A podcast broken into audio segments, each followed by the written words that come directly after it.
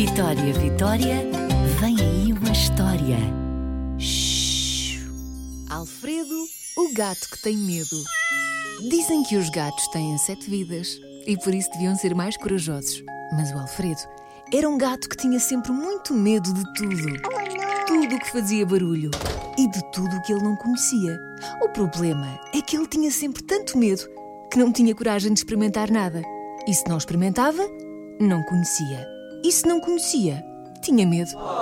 E foi assim que, num instante, passou a ser conhecido como Alfredo, o gato que tem medo. É que não havia mais gatos assim, tão assustadiços. Parecia até que os outros gatos nem sabiam o que era isso do medo. E sempre que o desafiavam a experimentar alguma coisa, ele respondia: Não, não, não, não. Ouvi dizer que a curiosidade fez muito mal ao gato. Eu é que não arrisco. E fugia para casa, para o seu sítio seguro. Uma caminha ao pé da janela, de onde ele podia ver o mundo, sem ter de experimentar nada. Era daí que ele via os outros gatos da idade dele a brincarem. Saltavam das árvores para cima dos carros e dos carros para os muros. Como é que eles não se magoavam?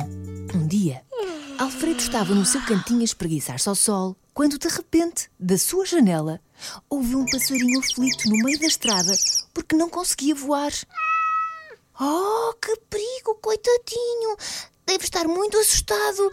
Mas por que é que não voa? E o passarinho assustado batia as asas e tentava com toda a força sair dali, mas tinha a asa magoada e não conseguia. O Alfredo começou a pensar. Hum, devia ir ajudar, não devia? Não, não, não, não, não, não posso. Mas se calhar devia. Oh, mas é tão perigoso! Só que não havia mais ninguém por perto. E o Alfredo, o gato que tem medo, resolveu descer e ficar por perto. Mas não queria nada ter que ir para o meio da estrada. Então começou a gritar. Voa, passarinho, voa! Não consigo! gritou o passarinho. Ajuda-me! Mas o Alfredo tinha tanto medo e os barulhos da estrada também não ajudavam nada.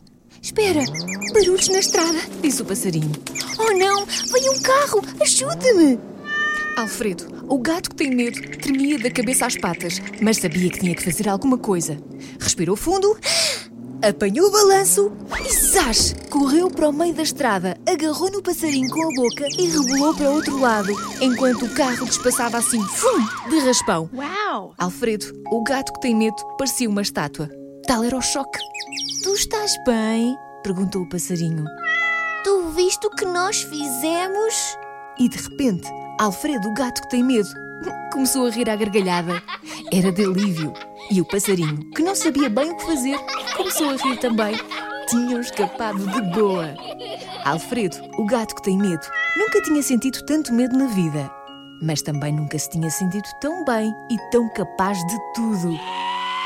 Claro que aquela sensação não ia durar muito tempo e ele ia voltar a ter medo. Mas ele tinha conseguido enfrentar o medo e tinha salvo a vida do passarinho.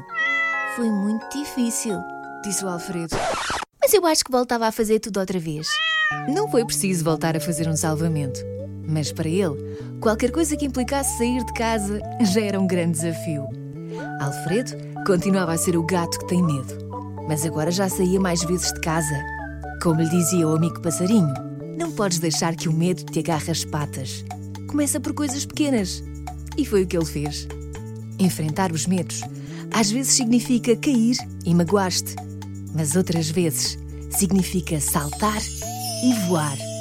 Seja como for, vale sempre a pena. Vitória, Vitória, acabou-se a história.